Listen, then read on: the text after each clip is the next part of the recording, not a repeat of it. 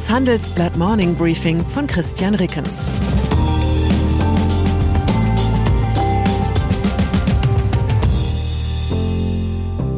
Guten Morgen allerseits. Heute ist Freitag, der 18. Februar. Und das sind unsere Themen. Ukraine-Entspannung bleibt aus. Lebensmittel bleiben teuer. Wirecard-Milliarden bleiben verschwunden. Ukraine-Krise. Gestern hatte ich an dieser Stelle noch geungt, dass die gefühlte Entspannung in der Ukraine-Krise vor allem dem westlichen Wunschdenken entspricht. Nun hat uns die Realität eingeholt. Für den von Moskau am Dienstag angekündigten Truppenabzug gibt es bislang keine Bestätigung. Stattdessen sollen nach US-Angaben 7000 zusätzliche russische Soldaten in der Grenzregion eingetroffen sein. US-Präsident Joe Biden hat vor einem russischen Einmarsch in die Ukraine in den nächsten Tagen gewarnt. Die Gefahr einer Invasion sei sehr hoch. Moskau weist die Vorwürfe zurück. Der Sprecher von Präsident Wladimir Putin sagte, es dauere, bis der begonnene Teilabzug zu sehen sei, eine Invasion in der Ukraine sei nicht geplant.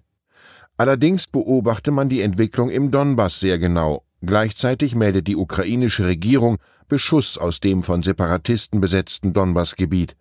Die Befürchtung, kommt es dort zu Unruhen, könnte das Russland den Anlass für ein militärisches Eingreifen liefern.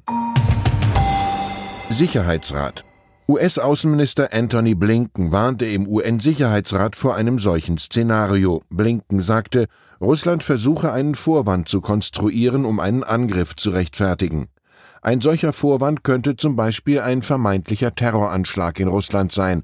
Auch die erfundene Entdeckung eines Massengrabs und Vorwürfe eines Völkermords könnten als Grund für eine Invasion herbeigezogen werden. Auch ein inszenierter Drohnenangriff auf Zivilisten oder ein vorgetäuschter oder echter Angriff mit Chemiewaffen sei denkbar.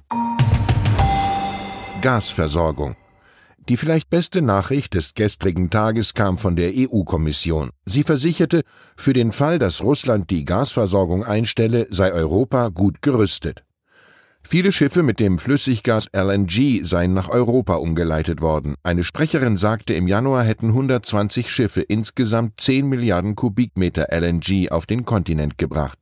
Damit sei die Energieversorgung abgesichert. Noch vor zwei Wochen war die LNG-Versorgung weit wackeliger. Helmlieferung. Haben Sie sich zwischendurch mal gefragt, was aus den 5000 Helmen geworden ist, die Verteidigungsministerin Christine Lamprecht der Ukraine als Hilfslieferung versprochen hatte?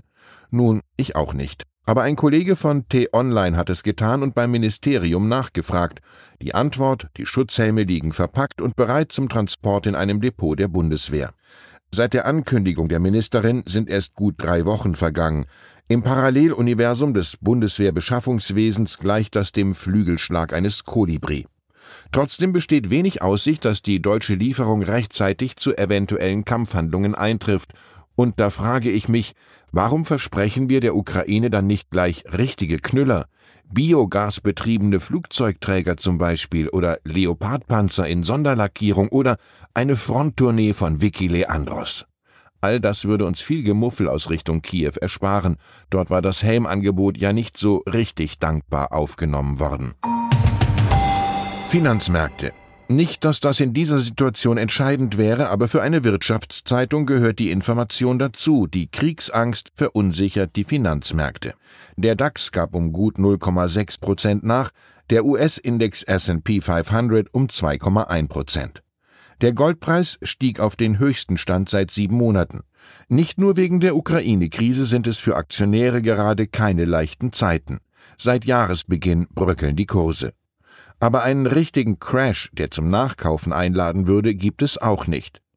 Gläubige Jünger des Kapitalismus suchen in solchen Stunden Trost in den Kurstafeln des Renditepropheten aus Omaha. Und siehe da, Warren Buffett setzt weiter auf Apple. Der Computerbauer macht fast die Hälfte der Einzelaktien im Portfolio von Buffetts Investment Holding Berkshire Hathaway aus. Spannend ist auch, wo Buffett zuletzt aufgestockt hat, beim Ölkonzern Chevron, der von vielen nachhaltig gesonnenen Fonds gemieden wird. Aber hey, 4% Dividendenrendite sind ja auch eine Form der Nachhaltigkeit. Allianz die Allianz meldete am späten Abend einen Rekordgewinn von 13,4 Milliarden Euro für 2021. Gleichzeitig gab der Konzern bekannt, dass er für mögliche Straf- und Entschädigungszahlungen im Zusammenhang mit Hedgefondsverlusten Rückstellungen in Höhe von 3,7 Milliarden Euro gebildet habe. Auch wenn es nicht so klingt, für Allianz-Aktionäre ist das eine beruhigende Nachricht. Denn bislang standen Schadenzahlungen von bis zu 6 Milliarden Euro im Raum. Lebensmittelpreise. Nahrungsmittel werden auf lange Zeit teuer bleiben und die Inflation anheizen. Davon gehen führende Agrarökonomen und Ernährungsorganisationen aus. Sie erwarten, dass die Preise für Lebensmittel auch nach der Pandemie auf dem sprunghaft erhöhten Niveau verharren oder teils weiter steigen. Aktuell sind Getreide oder Mais zwischen 40 und 50 Prozent teurer als Ende 2019. Martin Queim, Professor an der Uni Bonn und einer der führenden deutschen Agrarökonomen, hat darüber mit dem Handelsblatt gesprochen. Laut Queim stecken wir längst in einer globalen Ernährungskrise, die sich noch verschärfen wird. Hilfsorganisationen warnen vor Versorgungsproblemen und zunehmendem Hunger in Afrika und Lateinamerika. Nahrungsmittelhersteller haben auch für Deutschland weitere Preiserhöhungen angekündigt. Die Probleme sind nicht allein auf Covid-19 zurückzuführen, sondern auch auf den Klimawandel und Konflikte. Aktuell hält die Ukraine-Krise mit der Furcht vor Ernteausfällen die Getreidepreise volatil. Die US-Agrarökonomin und Bayer-Aufsichtsrätin Eartharin Cousin fordert Hilfen für Investitionen in betroffenen Ländern und Offenheit für neue Ansätze. Cousin sagt, dass die Ernährungskrise ohne Technologie nicht zu lösen ist. Wirecard. Und dann ist da noch unser Wochenendtitel, der diese Woche durchaus mal amüsiert. Die tolldreiste Räuberpistole wird Ihnen ein ungläubiges Grinsen aufs Gesicht zaubern. Monatelang haben sich meine Kollegen rund um Investigativchef Sönke Iversen für unser Stück mit der Überschrift Der Raubzug mit einem der größten Rätsel der Wirecard-Affäre beschäftigt. Es handelt sich dabei um die Übernahme der indischen Hermes-Gruppe, für die Wirecard 2016 rund 315 Millionen Euro zahlte. Heute wissen wir, die Verkäuferin, eine Briefkastenfirma auf Mauritius, hatte das Unternehmen erst kurz vorher selbst erworben für 35 Millionen Euro. Wie kam diese wundersame Geldvermehrung zustande und vor allem, wer sagte die Differenz ein? Angeblicher Treiber des Deals war ein gewisser Rahul Sharma, bei genauerer Recherche stellt sich heraus, dieses Phantom gibt es gar nicht, und setzt man dann auch noch die übrigen Puzzleteile zusammen, entsteht ein Bild. Die größte Übernahme in der Geschichte von Wirecard war zugleich der größte Coup von Jan Marsalek, dem untergetauchten ehemaligen Asienvorstand von Wirecard.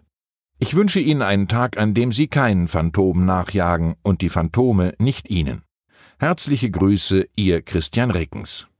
PS am Montag begrüßt Sie an dieser Stelle wieder mein frisch erholter Kollege Hans-Jürgen Jakobs. Ich bedanke mich für Ihre Aufmerksamkeit und freue mich auf die nächste Urlaubsvertretung.